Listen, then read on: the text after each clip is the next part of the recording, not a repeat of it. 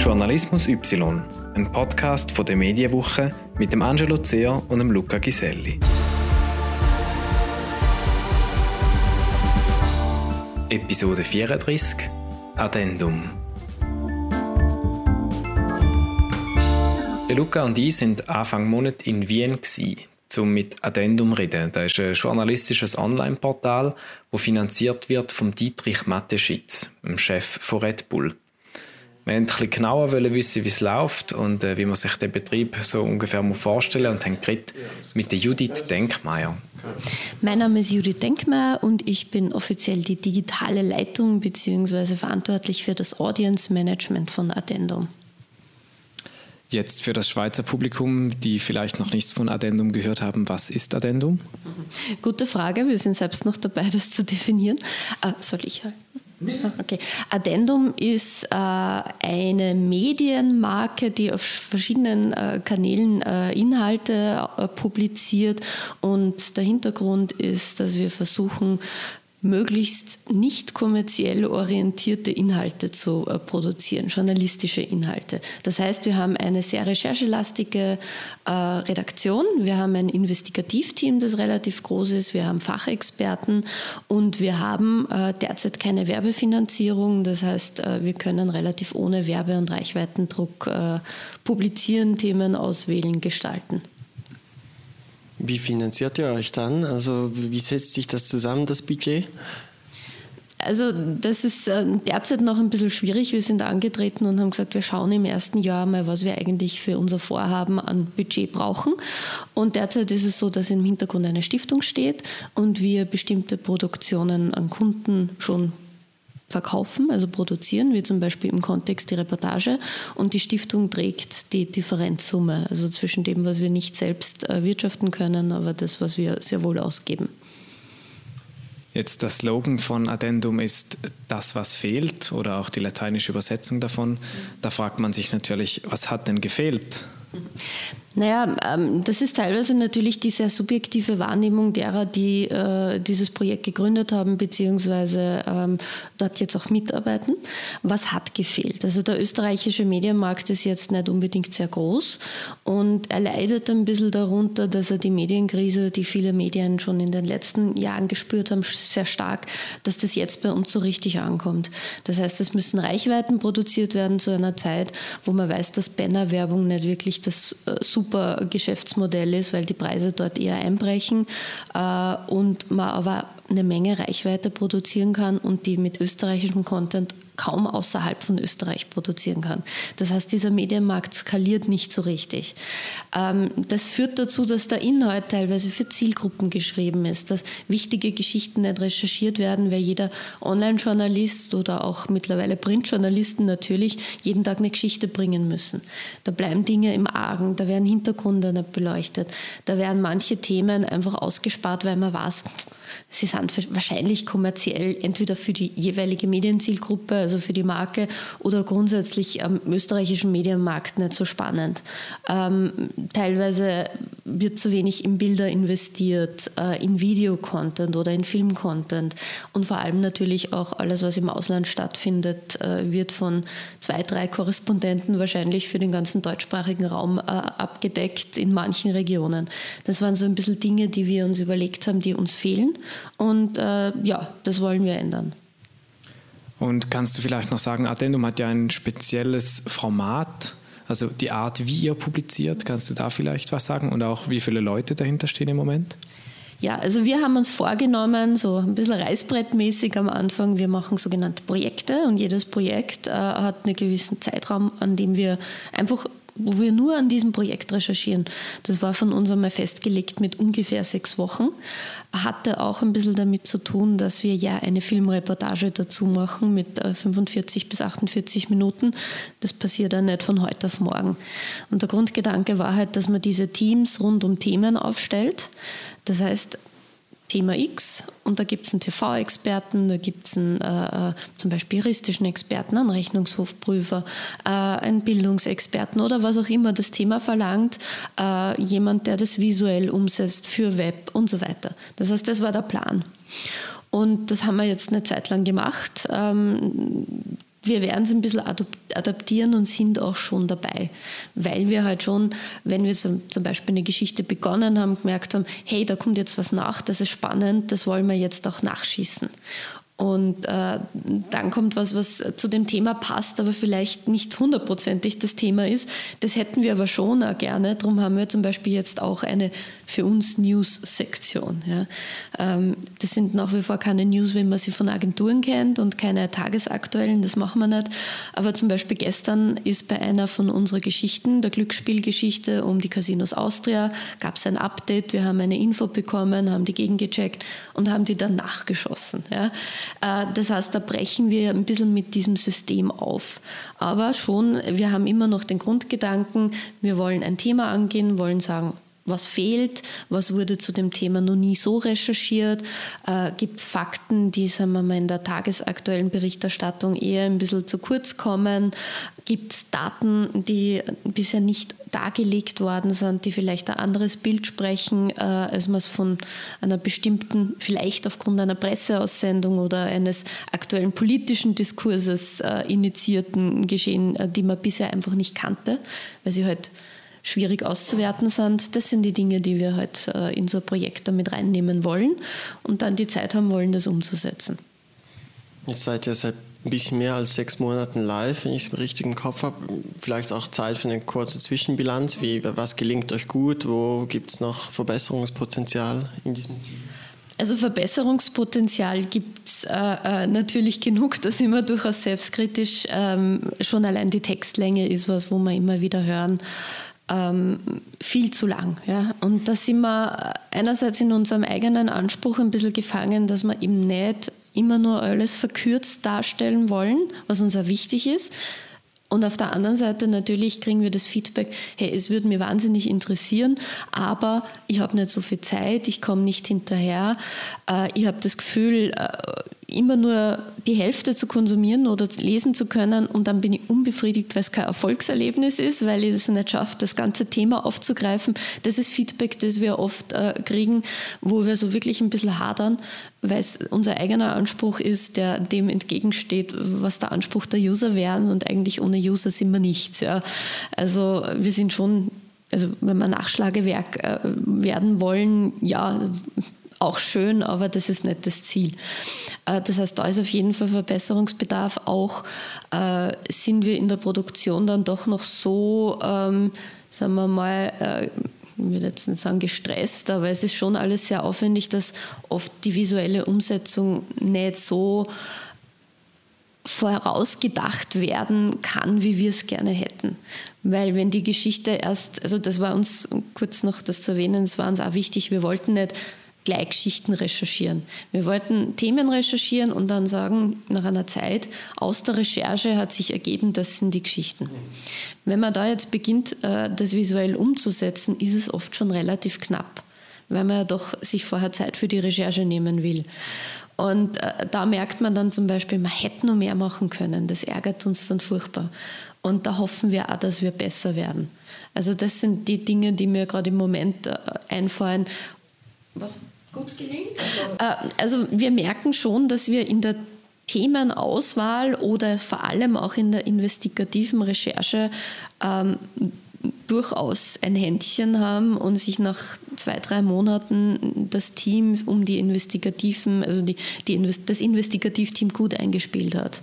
Und das ist eine sehr äh, befriedigende äh, äh Sache, weil das ist so aufwendig, es ist so heikel, weil es eben meistens ist, wenn eine Investigativrecherche oder eine Investigativgeschichte kommt in Österreich, hat die wer absichtlich geleakt. Und jemand will, dass es rausgeht.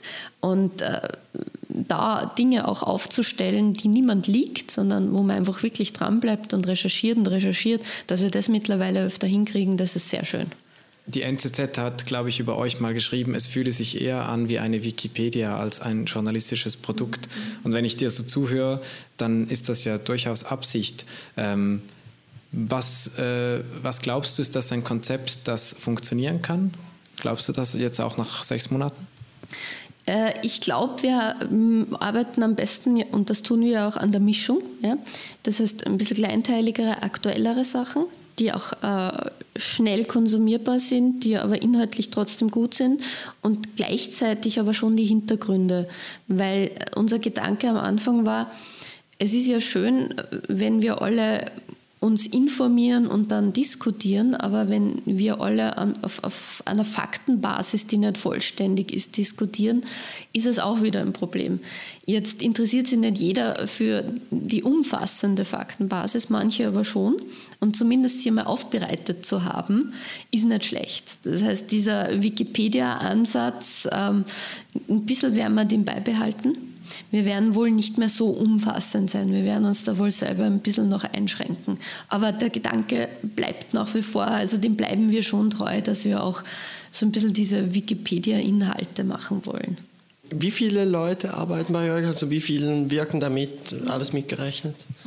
Alles mitgerechnet. Also so derzeit sind wir, glaube ich, 45 wenn ich mich nicht täusche, ähm, auch mit zehn Leuten, die äh, TV machen. Ähm, ich glaube, es kommen noch drei, vier oder so. Also ich schätze mal um die 50. Darüber hinaus kann ich jetzt äh, nicht sagen, ob wir noch wachsen. Ähm, derzeit könnte man gar nicht in unserem Interimsbüro. Ähm, hängt natürlich auch davon ab, ob wir irgendwann einmal uns entscheiden, noch zusätzlich was zu machen, ob wir was produzieren darüber hinaus, was wir jetzt machen.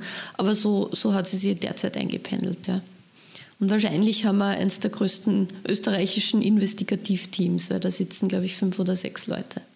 Jetzt die Arbeit, die klingt sehr aufwendig, du sagst das auch selber. Gleichzeitig habt ihr keine Werbung, ihr seid rein online unterwegs und ich glaube, man kann nicht mal spenden. Oder wie, wie läuft die Finanzierung? Habe ich das richtig verstanden, dass der Herr Mateschitz dahinter steht? Der ist einer der Stifter, ja, also eigentlich der Hauptstifter. Kommen wir ein bisschen zum Inhaltlichen. Wir haben ja dann auch ein bisschen über euch uns informiert im Vorfeld von diesem Gespräch und die Kolleginnen und Kollegen von anderen Medienhäusern haben ja auch berichtet, als ihr gestartet seid. Und äh, das war ja nicht nur schmeichelhaft. Ne? Ähm, man, man, hat euch ein bisschen Rechtsdrall unterstellt, irgendwie das Breitbart der Alpen und so. Was sagst du dazu? Wehrst du dich gegen diese Einschätzung oder sagst du, ja, das, das ist unser Ziel oder wie? Ja, also ich denke, wenn du auf unserer Seite warst, was du offensichtlich warst, äh, wirst du mal merken, wir sind kein Meinungsportal. Das heißt, Breitbart der Alpen ist eine sehr dumpfe Polemik, ähm, die dann auch in dem besagten Artikel eigentlich gar nicht so dargestellt worden ist. Also da gab es natürlich sehr viele, sehr, sehr viel Polemik und man muss schon sagen, äh, als wir da gestartet sind, wir hatten eine Idee, aber da gab es kein Konzept, da gab es keinen Zeitplan, da gab es keine Marke, keinen Namen, nichts. Da gab es nur den Namen der Stiftung. Und ähm, das war sehr spannend, weil dieses Vakuum an Information dazu geführt hat, dass manche Kollegen halt was erfunden haben und andere was abgeschrieben haben. Und das war schon sehr bezeichnend, wenn man sich überlegt, was wir machen wollen, nämlich das, was fehlt. Ich kann nur sagen, das fehlt nicht, was da manche Kollegen gemacht haben. Und natürlich, also wenn man sich anschaut, wer da jetzt an Bord ist, also das wird euch als, als, als Kollegen aus der Schweiz wenig sagen, aber niemand äh, kommt da aus einer rechten Ecke. Wie läuft denn die inhaltliche Ausrichtung oder wie legt ihr eure Themen fest und habt ihr da Schwerpunkte? Inhaltlich sind wir für alles offen. Ja. Jeder Mitarbeiter, auch ich aus dem Marketing oder wenn es, also wirklich jeder darf Themen einwerfen. Und die Themen werden dann anhand eines Art One-Pagers diskutiert und dann ähm, entscheiden wir, was ist zum Beispiel so groß, dass man einen Film dazu macht, ähm, wo gibt es genug Inhalte, die fehlen, ja? also die noch nicht gemacht worden sind ähm, und dann wird ja, entschieden, wie groß es umgesetzt wird. Manche Dinge machen wir auch nicht, weil wir der Meinung sind, das kann eine Tageszeitung besser, das ist, kann ein Magazin besser. Äh, ja, und so läuft das eigentlich. Also es, es darf wirklich jeder Mitarbeiter sagen, das Thema und den Aspekt des Themas finde ich spannend. Ähm, du hast sie vorher kurz angesprochen, Brennpunkt Schule machtlos gegen islamische Einflüsse, das ist die Videoreportage, die heute erschienen ist. Jetzt, wenn man den Titel liest, dann sieht man da vielleicht auch eine Polemik drin. Kannst du kurz erzählen, was es da geht, wie das zustande gekommen ist vielleicht? Also wir haben eine längere Recherche zum Thema Kindergärten gemacht äh, und was ich von den Kollegen weiß, weil ich bin Audience Management. Ja. Äh, der Kollege hat gesagt, dass sie im Zuge dieser Recherchen äh, auf diese Geschichte mit den Schulen gekommen sind. Und dass Leute gesagt haben, wenn ihr jetzt, euch jetzt die Kindergärten anschaut, schaut euch doch bitte mal die Schulen an. Und so ging das halt weiter. Und dann gab es diese Dame, die jetzt auch im Video vorkommt, die einfach gesagt hat, sie ist jetzt bereit, das zu erzählen, obwohl man ihr davon abrät, obwohl man eigentlich gesagt hat, sie darf das nicht, weil sie findet, das ist sehr dringlich. Ja. Und aus der Geschichte ist es dann letztendlich äh, entstanden. Wir haben dann so ein bisschen rundherum recherchiert, haben versucht, dann Daten zu kriegen, äh, haben gemerkt, dass es unterschiedliche Daten in unterschiedliche Behörden gibt und haben dann einfach festgestellt, das ist eigentlich zumindest einmal ein kleines Thema und wird zwei, drei Tage füllen. Ja. Ähm, die Zuspitzung des Titels ist halt nach wie vor journalistisch. Klar, man könnte es auch anders formulieren ein bisschen journalistisch müssen wir halt schon auch bei allem noch bleiben und bei dem Titel sieht man halt einfach, worum es geht. Jetzt, wir treffen uns hier in einem Coworking Space. Heißt das, habt ihr gar keine eigene Immobilien oder so? Also wir haben eine gekauft, die wird noch umgebaut und darum sitzen wir in einem Interimsbüro äh, voller äh, Glaskoppel, wie man das so gewohnt ist. Und da haben wir einen ziemlich schlechten Sound. Aber ähm, bestenfalls sitzen wir dann ab Sommer im siebten Bezirk. Genau, eine Immobilie, die äh, äh früher ein Lokal war und äh, da ist tatsächlich im Innenpolitikteil einer österreichischen Tageszeitung erschienen, dass wir diese Immobilie erworben haben. Das fanden wir auch spannend. ähm, wie einfach ist es, solche Inhalte, wie ihr sie macht, die ja eben längere Stücke sind, die einmal in der Woche kommen, also die großen, wie es einfach oder schwierig ist, das äh, auf Social Media zum Beispiel zu vermarkten? Ich stelle mir das noch kompliziert vor. Also es ist nicht leicht. Ja. Ich komme ja aus dieser Social-Media-Ecke äh, und habe das früher schon fürs TV gemacht, äh, aber auch für viele Brands. Und äh, man denkt, die Brands sind schwierig. Ähm, sind sie nicht. Ähm, vor allem nicht die sogenannten Love Brands. Und es hat natürlich seine Schwierigkeiten, weil Social Media ein bisschen die Gegenthese von dem ist, was wir sind. Ja? Also nicht zu viel zu verkürzen, eher längere Inhalte, ähm, äh, auch nicht zu sehr zu polemisieren. Wir könnten es uns so viel einfacher machen und manchmal geraten wir ein bisschen in Versuchung, und es funktioniert dann auch. Ja. Und äh, manchmal sprechen die Themen aber, egal wie komplex sie sind, doch für sich selber. Man merkt einen großen Unterschied zwischen Twitter und Facebook. Äh, auch YouTube hat wieder ein Eigenleben. Also Inhalte, die äh, zum Beispiel auf YouTube speziell funktionieren, funktionieren auf Twitter oft gar nicht. Ähm, Facebook hat eine ganz andere Dynamik als Twitter. Bei Twitter wissen wir ganz genau, man launcht ein bestimmtes Thema äh, wie unseren Politometer. Politometer ist, wo wir in, ähm, im österreichischen Parlament äh, quasi dokumentieren, welcher Abgeordneter wofür abstimmt. Das gibt es jetzt noch nicht von einer offiziellen Stelle, das machen wir. Dann wissen wir genau, das ist ein, ein Twitter-Thema. Ja. Und bei anderen Themen weiß man genau, ähm, das wird auf, auf Twitter und Facebook ganz unterschiedlich aufgenommen. Homöopathie. Da sind auf Twitter die Skeptiker eher aktiv, auf Facebook sind eher die Befürworter, wenn auch nicht nur. Ähm, ist eh überall und bei allen Themen ähnlich in allen Ländern. Äh, es ist aber schon äh, immer wieder eine Entscheidung, wir könnten so viel mehr zuspitzen, aber wie legitim ist es? Und wir bemühen uns schon manchmal, äh, ich will jetzt nicht sagen, seriös zu sein, weil mein Chef immer sagt, wenn man ausreichend seriös ist, kann man auch langweilig dazu sagen. Also es ist eine Gratwanderung, dass wir den ethischen Anspruch, den wir haben, erfüllen, äh, den Informationsanspruch und trotzdem nicht alle zu Tode langweilt. Gibt es da Themen, die besonders gut angekommen sind, seit ihr gestartet seid? Ja, da gibt es einige und für mich das, die größte Überraschung war das Thema Bundesheer. Also das Thema Bundesheer dürfte in Österreich tatsächlich so ein bisschen underreported äh, sein. Ähm, da hat schon länger, glaube ich, auch keine TV-Dokus oder sonst was gegeben. In Österreich streitet man seit Jahrzehnten mittlerweile um die Eurofighter. Äh, lustigerweise hat dieses Thema wirklich, wirklich gut funktioniert sowohl auf Facebook als auch auf Twitter. Ähm, da ging es bei uns auch, wie neutral sind wir noch, äh, also um verschiedene Aspekte. Ja. Das hat mich sehr überrascht, aber es gibt auch andere Themen, ähm, was hat nur gut funktioniert. Also ein Thema, das auch sehr gut funktioniert hat, war das Thema Platzverbrauch. Da ging es um die Bodenversiegelung, also wie viel Platz haben wir noch. Ähm, das ist eigentlich ein ziemliches unsexy Thema. Ja. Du kannst nachschauen, datenjournalistisch aufbereitet, wie viel Platz hat meine Heimatgemeinde Leonding noch äh, zu verbrauchen. Ja.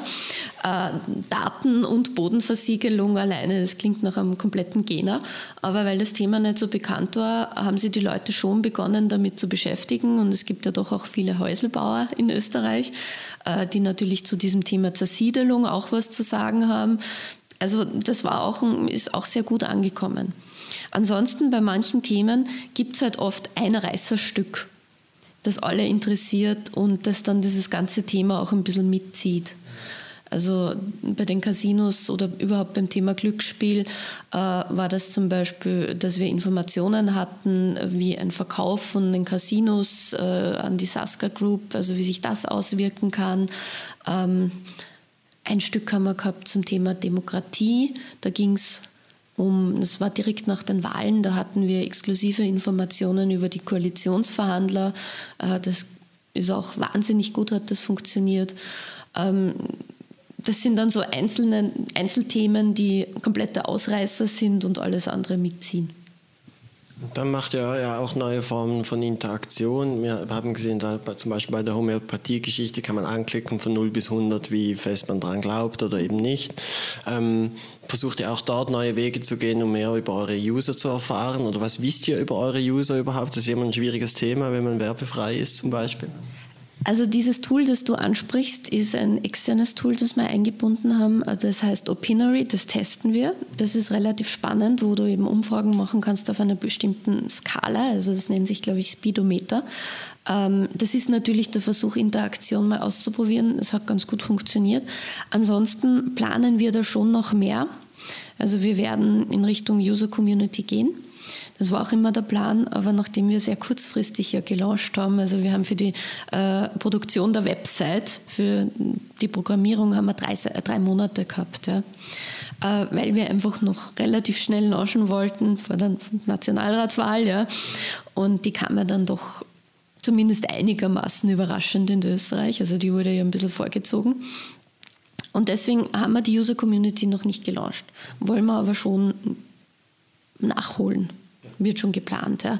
Ansonsten sind wir da eher noch ein bisschen bescheiden. Also Opinory ist ein schönes Tool, weil es einfach die, äh, ist, ist ein deutsches Startup, äh, weil es die Engagement Rate einfach erhöht weil ein gewisser, gar nicht so geringer Anteil äh, der Leute, die so eine Umfrage oder die den Artikel lesen, dann tatsächlich an dieser sehr niederschwelligen Umfrage teilnehmen. Jetzt, das heißt, ihr seid zum Beispiel für Kommentare auch auf Facebook angewiesen. Jetzt hat man die letzten Wochen und Monate gehört, dass die nochmal ihren Algorithmus angepasst haben und es für Medien nochmal schwieriger ist, die Leute zu erreichen. Spürt ihr das? Derzeit noch eher geringfügig. Also wir waren einfach äh, gerade auf Facebook noch nicht so groß. Also wir haben nicht diese Userbasis gehabt, die ja viele Medien haben und wir haben eben auch nicht diese, diese also die viele Medien aus der Vergangenheit haben. Ja? Und wir hatten auch nicht diesen viralen Content, der es einem dann leicht macht. Das heißt, bei uns, wir sind eigentlich gar nicht so betroffen von diesen Änderungen.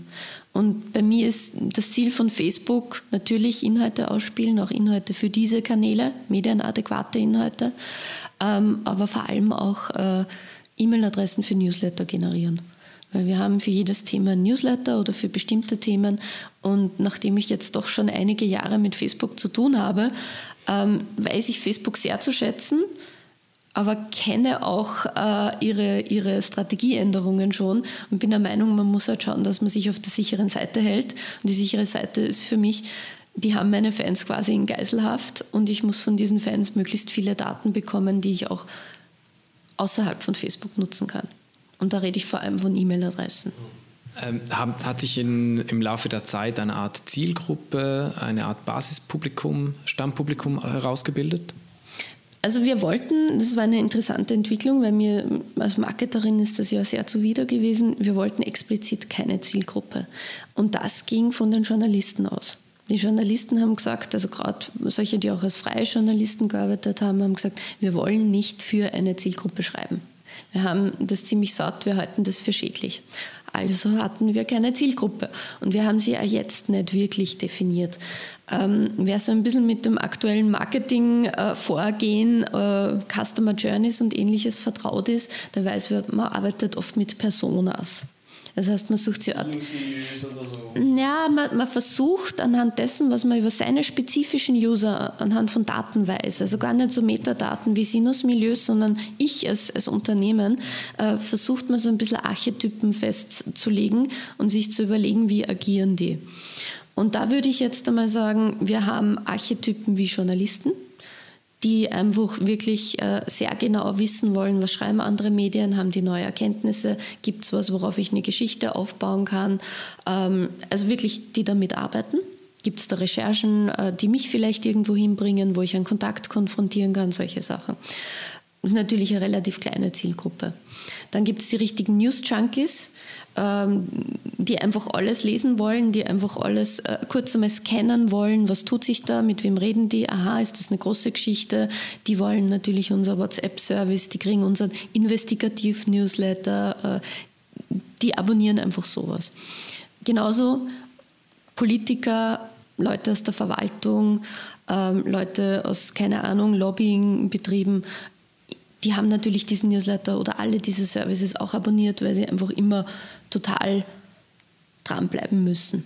Dann haben wir eine große, große Community an Leuten, die einfach gerne längere Texte lesen, die auch oft ein bisschen älter sind, äh, gebildeter sind, ähm, zu einem nicht unwesentlichen Teil männlich sind.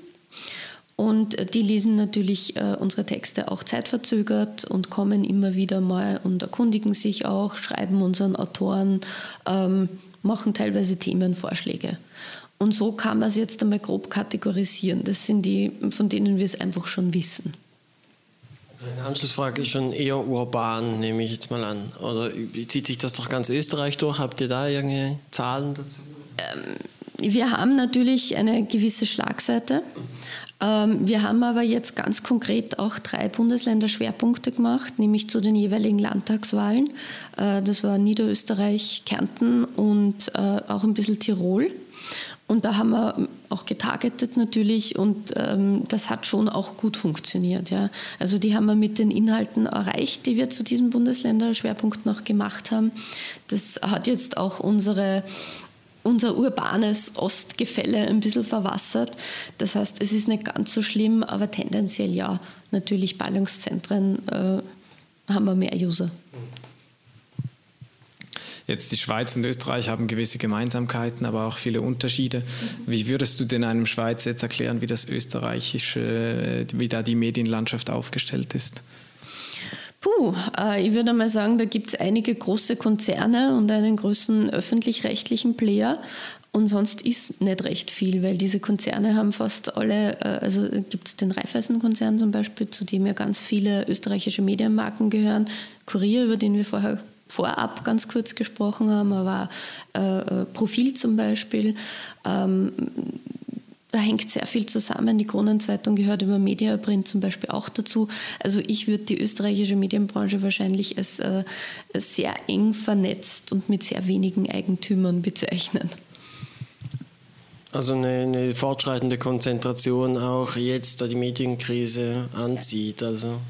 Also gerade im Privat-TV hat es ja auch vor eineinhalb Jahren oder so noch einen Zusammenschluss gegeben.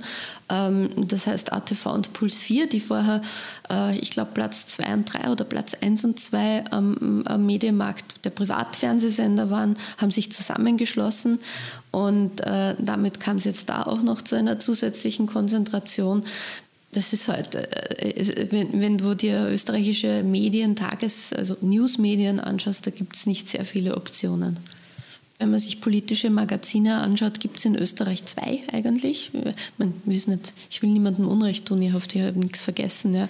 Aber, äh, und die haben jetzt auch nicht mehr so ganz die Bedeutung, die sie zum Beispiel noch vor 10, 15 Jahren hatten. Weil wir sind halt auch nur der Wurmfortsatz am deutschen Markt. Das heißt, deutsche Magazine, deutsche Talkformate, deutsches Fernsehen. Deutsches Fernsehen wird in Österreich mehr konsumiert als die österreichischen Privat-TV-Formate. Das hat halt sehr viel Einfluss. Und äh, das macht den Markt nur mal speziell für österreichische Themen schwierig, weil der Markt ist eh schon so klein und Nischenthemen wer kann es leisten? Ähm, Servus TV wird auch von äh, Mathe-Schitz finanziert. Äh, Gibt es da eine Zusammenarbeit zwischen euch und Servus TV? Wir machen im Kontext zum Beispiel, also dieses Reportageformat ähm, für Servus TV. Grundsätzlich aber ist Servus TV halt, ähm, also ist ein kommerzieller Sender und der Herr Mateschitz ist dort in der operativen Geschäftsführung. Ja, also es gibt äh, diese Kooperation mit der Sendung, aber ansonsten nicht wirklich. Und kannst du was verraten über die weiteren Pläne von Addendum? Wie soll es denn jetzt weitergehen? Gibt es so eine Art Konsolidierung? Schaut man zurück oder so? Also die Konsolidierung findet jetzt einmal so im Kleinen ein bisschen statt, dass wir sagen, okay, wir müssen nicht mehr pro Projekt 20, 20 äh, Artikel raushauen, sondern konzentrieren uns lieber auf knappere, knackigere, ein bisschen kürzere. Dafür vielleicht auch wieder mehr Themen. Ähm, wir werden aber schon, ähm, also wir, versuchen schon mehr zu machen. Wir werden auch wahrscheinlich äh, online noch mehr machen, aber ich kann es leider nicht konkret sagen. Also wir planen, aber nichts davon ist spruchreif oder ist eigentlich fix entschieden. Mal schauen. Vielen Dank für das Gespräch. Sehr gerne, danke fürs Einladen.